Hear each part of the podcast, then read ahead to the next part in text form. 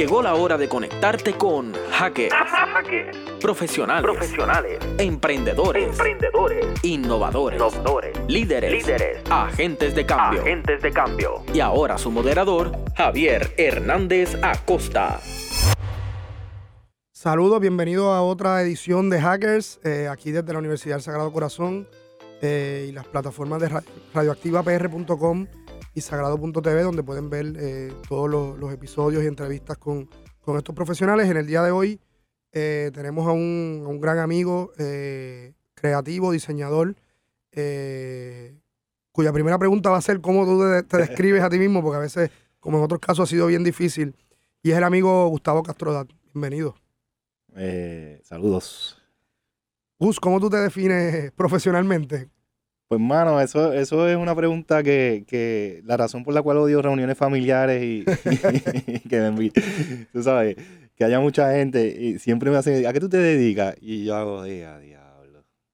Este, eh, mayormente, pues, a dar servicios creativos en, Servicio creativo. en general, supongo, como que pues, eh, hago fotografía, eh, diseño gráfico por muchos años, ahora como que la cosa se está, eh, se está dando mal lo de la fotografía, este, eh, video, vi- videografía, filmaciones, eh, todo tipo de creación de, de material audiovisual en, en general, este, creación de marcas, sí, todo. Y, y una pregunta, yendo un poco a- al trasfondo, ¿podrías decirnos algunas, algunos elementos de tu desarrollo eh, académico, ¿verdad? Y, y de tu desarrollo desde joven que, que tú crees que tenga alguna relación con lo que estás haciendo ahora y con las cosas que te apasionan. Sí, sí. Eh, yo entré a la UPI pensando que iba a estudiar leyes. Ok, ok, eso no lo sabía. Y entonces, pues, eh, pues, la universidad es la universidad y a veces uno va con una idea, ¿verdad? Y te, te vas encontrando con cosas en el camino. Mi, mi, mi primer obstáculo fue la necesidad. Y yo quería irme de intercambio y necesitaba este, recoger dinero, así que eh, diseñé unas camisas para las fiestas de la calle San Sebastián. Anda. Entonces ahí empezó ya mi, mi vínculo con... ¿En qué programa te, en qué programa te matriculaste? Yo estaba en el, en el programa de estudios interdisciplinarios, tenía un programa que era de prejurídico. Prejurídico, ya. Este, ¡Wow! no lo vi venir.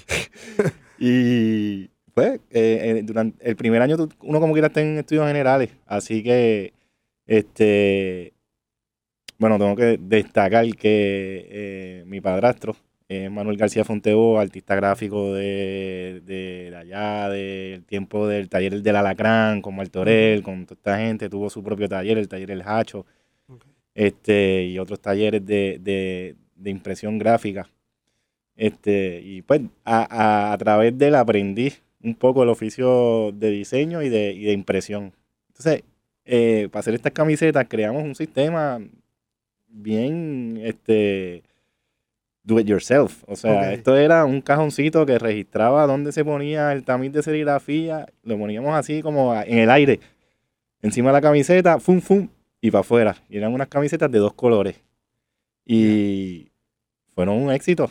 O sea, eh, ¿Y Yo- eso provocó algún cambio eventualmente? En tu- ahí hice unas de- del carnaval de Ponce ese mismo año. Ah, de verdad. Este, y fui allí al, al carnaval de Ponce y como que fui descubriendo eh, que podía generar dinero a través de, pues, tal vez esta habilidad que había encontrado en ese momento. O sea, porque ni siquiera en, en la escuela superior yo había, bueno, dibujado un poco por ahí. O sea, como que eh, tenía interés en el, ar- en el arte, pero no, no una cosa así tan, tan formal. Y de hecho, de- empecé a coger allí en la Yupi, mis electivas eran todas en arte, como dibujo, pintura. Eh, me fui dirigiendo hacia allá. Eh, simultáneamente, eh, yo tenía un trabajo que era una distribuidora, distribuidora de relojes. y era un part-time, pero entonces la Yupi, en el, en el Centro de Recursos Educativos, me ofrecen también unas horitas de, como diseñador gráfico. Y ahí conozco al señor José Coté, que es uno de los Ah. fundadores de, de, de Rojo Chiringa. Rojo Chiringa. Este, Y con él aprendo, tú sabes, allá, porque los primeros diseños eran a mano, este, con acetatos.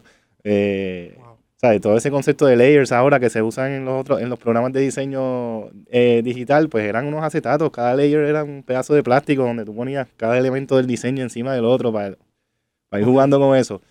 Este, las letras eran así como hecha sketch, que era como que un lapicito ahí dándole a la letra y la transferías al papel. O sea, era bien, bien, bien manual el, proceso.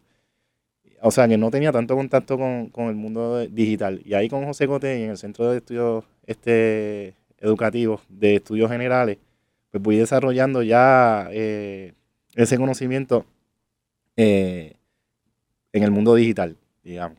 ¿Y, ¿Y, hay algún momento en el que tú dices, esto es lo que yo quiero hacer, esto es que me voy a dedicar? ¿Dónde dejaste las leyes, el estudio, de, el posible estudio de derecho? ¿Cuándo, ¿Cuándo ocurre esto? Bueno, este, eh, según van pasando los años universitarios y tengo que, ¿verdad?, empezar a coger las clases de, concentración. de hecho, cogí una que era filosofía de, filosofía de las leyes o qué sé yo, filosofía, algo, relación del derecho, filosofía del derecho se llamaba la clase. Y dije, no, esto no es para mí. ¿Qué año es esto? Déjame ver. Yo estoy como en tercer, tercer año. más o menos. Que, que para más o menos, para ese tiempo te conocía a ti. Y estaba, estaba bien involucrado también en la cuestión musical. Este, estaba empezando también con el Teatro Rodante de Rosa Luisa Márquez. Este, Y pues como que dije, esto no es para mí, esto no es para mí. Deja ver qué puedo hacer. Estoy en estudios interdisciplinarios. Hay la posibilidad de diseñar un, un bachillerato. que yo he hecho hasta ahora? Mayormente clases de arte. Eh, y pues la, las que hay que coger en el bachillerato de humanidades, todo el mundo. este, me faltan las concentraciones, pues yo voy a hacer un junte aquí, usando también lo que, lo que las clases que había cogido en España, que eran antropología cultural y clases de historia del arte, y junté antropología cultural con historia del arte. Hice ahí un, un diseño de, de, un bachillerato propio. Justo a tiempo. Justo a tiempo. este y me quedé un año más en la universidad, porque estaba participando allí también con el rodante, porque me gradué ahí en cuatro años. Y quería estudiar pintura. Eh, y el departamento de Bellas Artes me acreditó la segunda concentración por las clases que había cogido eh, ya, eh, que estaban que ya no contaban ni como lectiva porque eh, me sobrepasaban. Me sobrepasaban este, y me acreditaron esa concentración. Entonces yo quería estudiar pintura en realidad. Pero eh, terminaste con el multidisciplinario y una... Y una en pintura. Pero ahí pues la vida cambia, uno tiene hijos.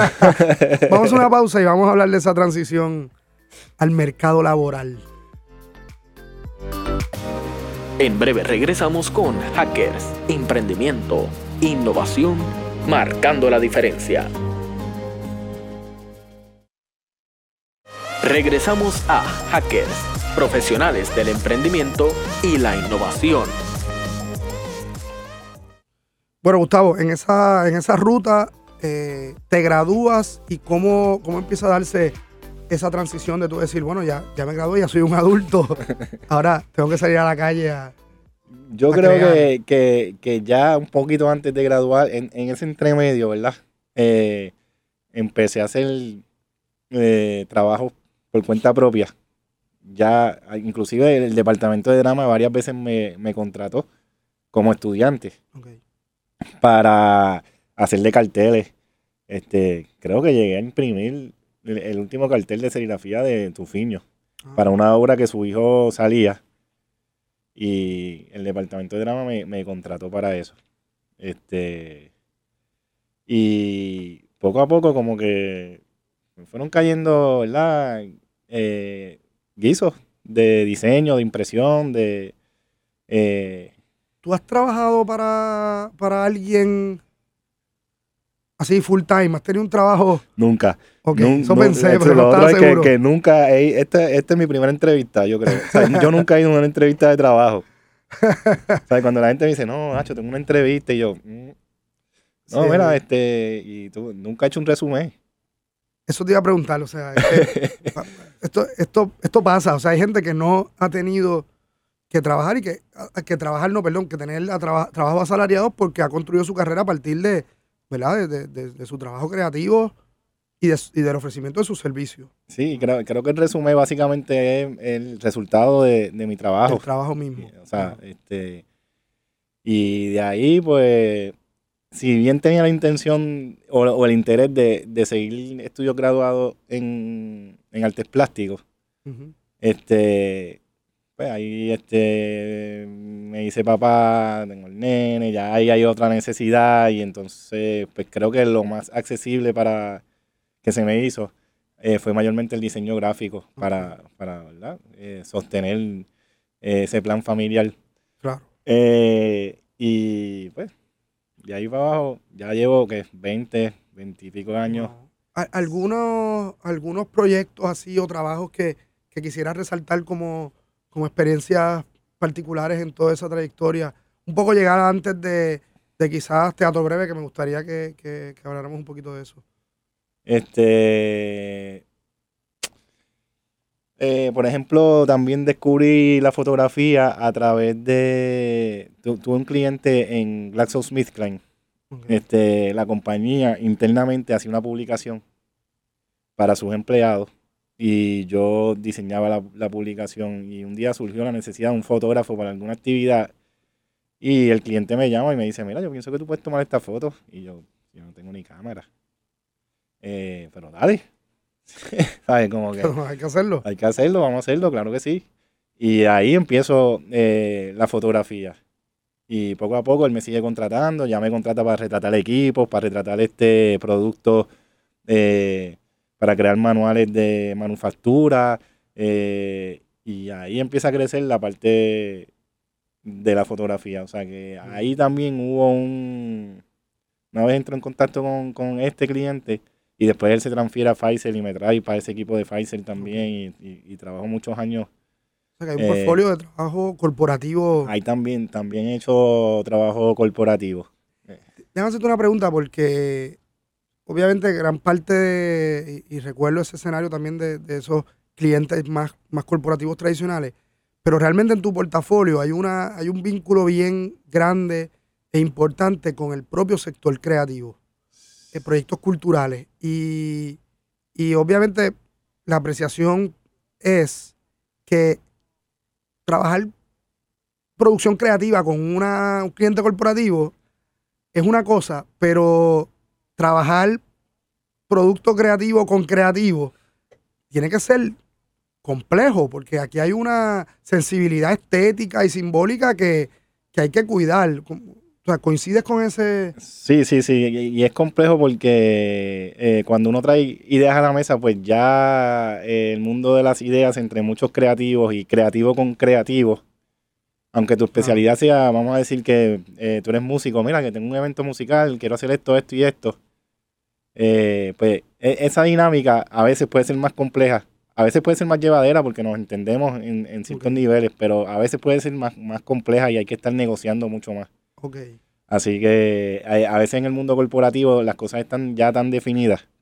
Este, por ejemplo, cuando trabajaba con Glaxo o con Pfizer, había un colores, sí, la paleta de colores, las fotografías tienen que ser así, los colores tienen que ser así, ya, ya hay un manual que, que te guía hacia la marca, ¿verdad?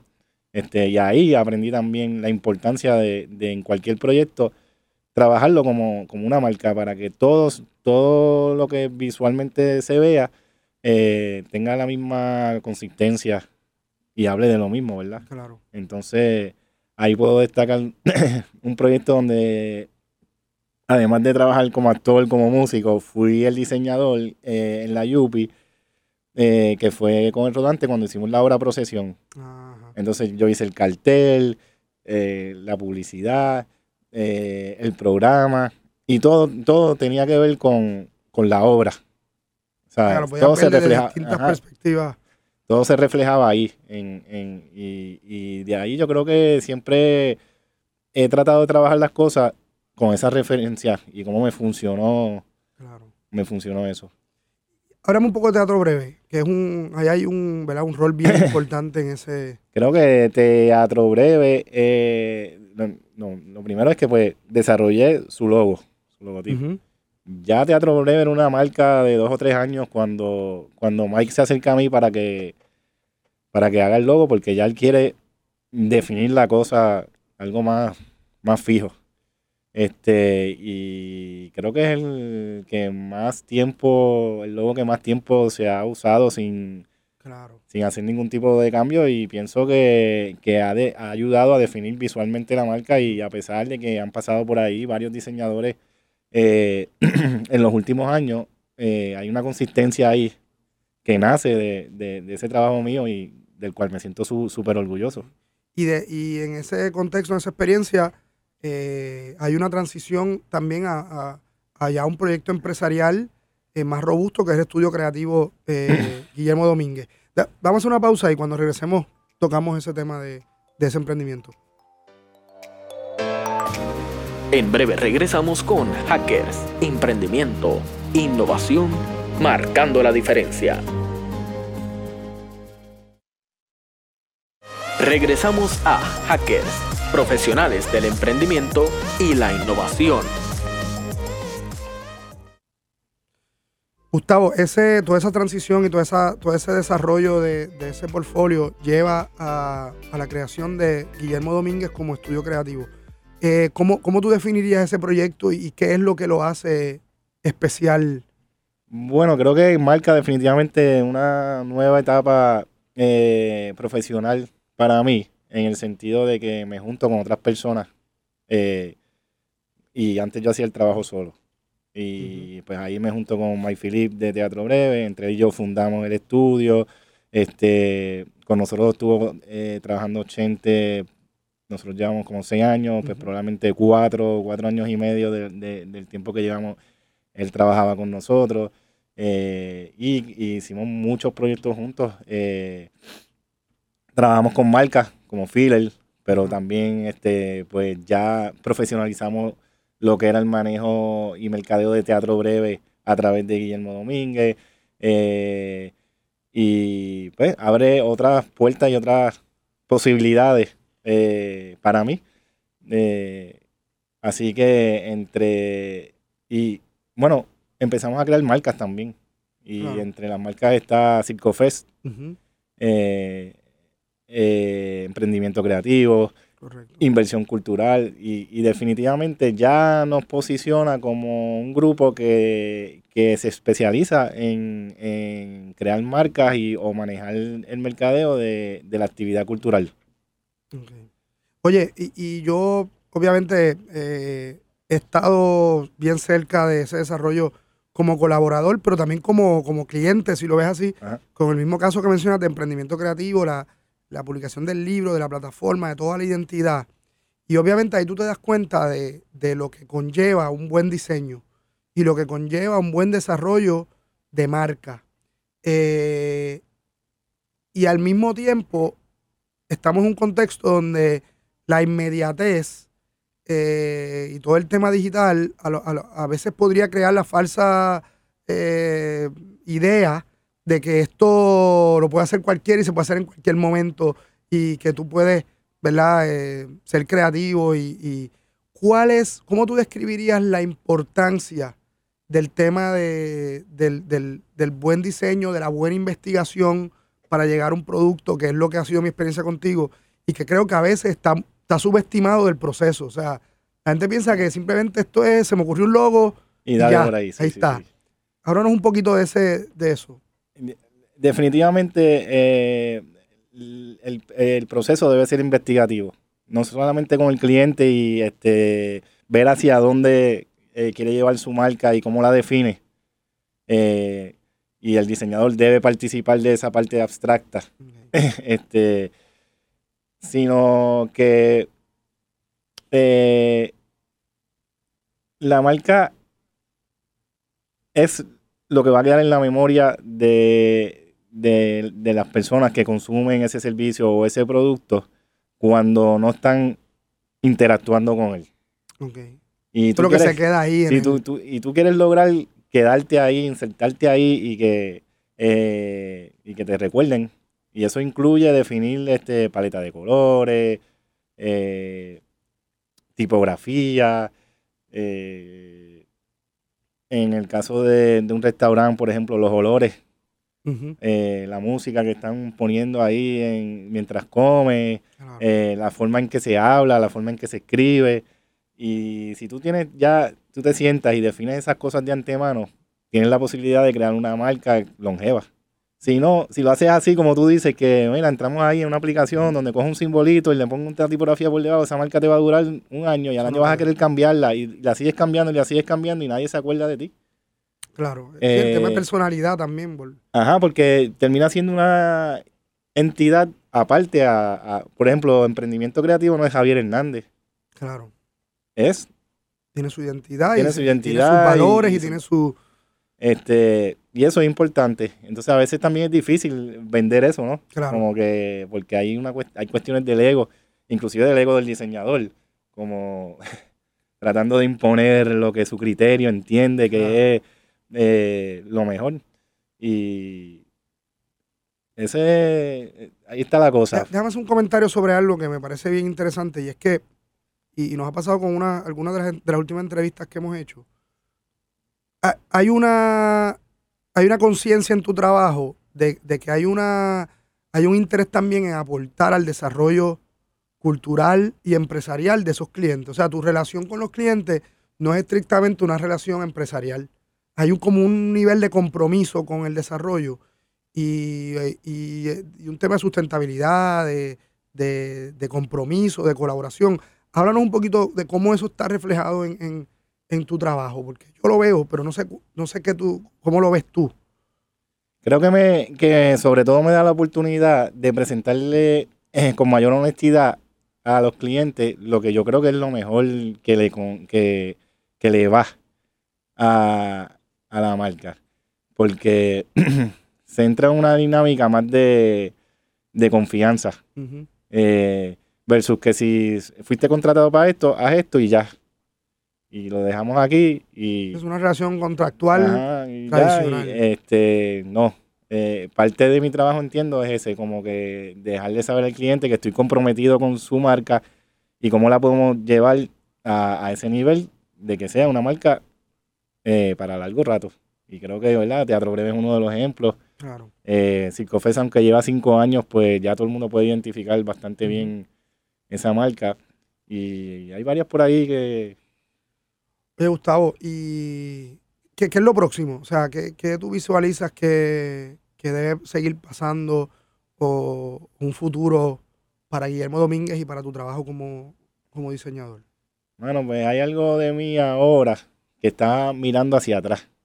Y el valor de, de cosas que se hacían antes, que ya no se hacen porque el medio digital las ha eh, eliminado, ¿verdad? Este, y me encantaría, sería como que un sueño, eh, poder moverme hacia, hacia un taller de impresión gráfica y de la cartelería y de un algo ya más, menos digital. Quisiera, quisiera ir desprendiéndome de hacer consultoría y todo eso, sí, seguir haciendo lo que estamos haciendo, pero, pero moverme un poco hacia, hacia eso. Y eso está bien interesante porque, y lo hemos dicho en otras instancias, muchas veces asociamos el tema de innovación con, con futuro y con, y con lo tecnológico y lo digital. Y, y en otro, y no necesariamente es así. En otros casos, regresar a un tema de, de unas prácticas, de un patrimonio eh, que está ahí que, y que tuvo una importancia en el país, también puede ser una manera eh, importante de innovar y de, y de crecer. ¿no? Y como un, como un proyecto que no es, no es tanto eh, de crecimiento mío personal, sino comunitario, donde eh, se puede escoger un espacio, donde una comunidad tenga una necesidad eh, particular, puede ser económica, puede ser de identidad, crear una identidad a través de estos carteles. eh, y al no ser un medio digital, pues requiere de más mano de obra, crearle algún tipo de, de oportunidad de empleo Claro. eh, internado, o sea, como que lo veo como un Una proyecto eh, comunitario bastante amplio. Eh, brevemente, un consejo, estudiantes que están desarrollando una carrera en algún campo, viendo esa trayectoria y cómo tú ah, te has desarrollado los las últimas décadas, ¿qué, qué consejo tú le darías a un, a un estudiante que está en ese desarrollo? mano, pues eh, insistencia y consistencia. Ok. O sea, eh, es eso ahí. Eh, darle, darle, darle, darle, insistir y ser consistente con, y honesto con, con, con lo que tú quieres hacer. O sea, yo creo que básicamente eso. Estupendo, Gustavo. Eh, bueno, ha sido un placer. Nos despedimos y te agradezco mucho el ratito de, de esta conversación. Gracias, Javier. Chévere. Gracias por habernos acompañado en Hackers. La próxima semana los esperamos en un espacio en donde seguiremos en contacto con los profesionales que dejan su huella a través del emprendimiento y la innovación.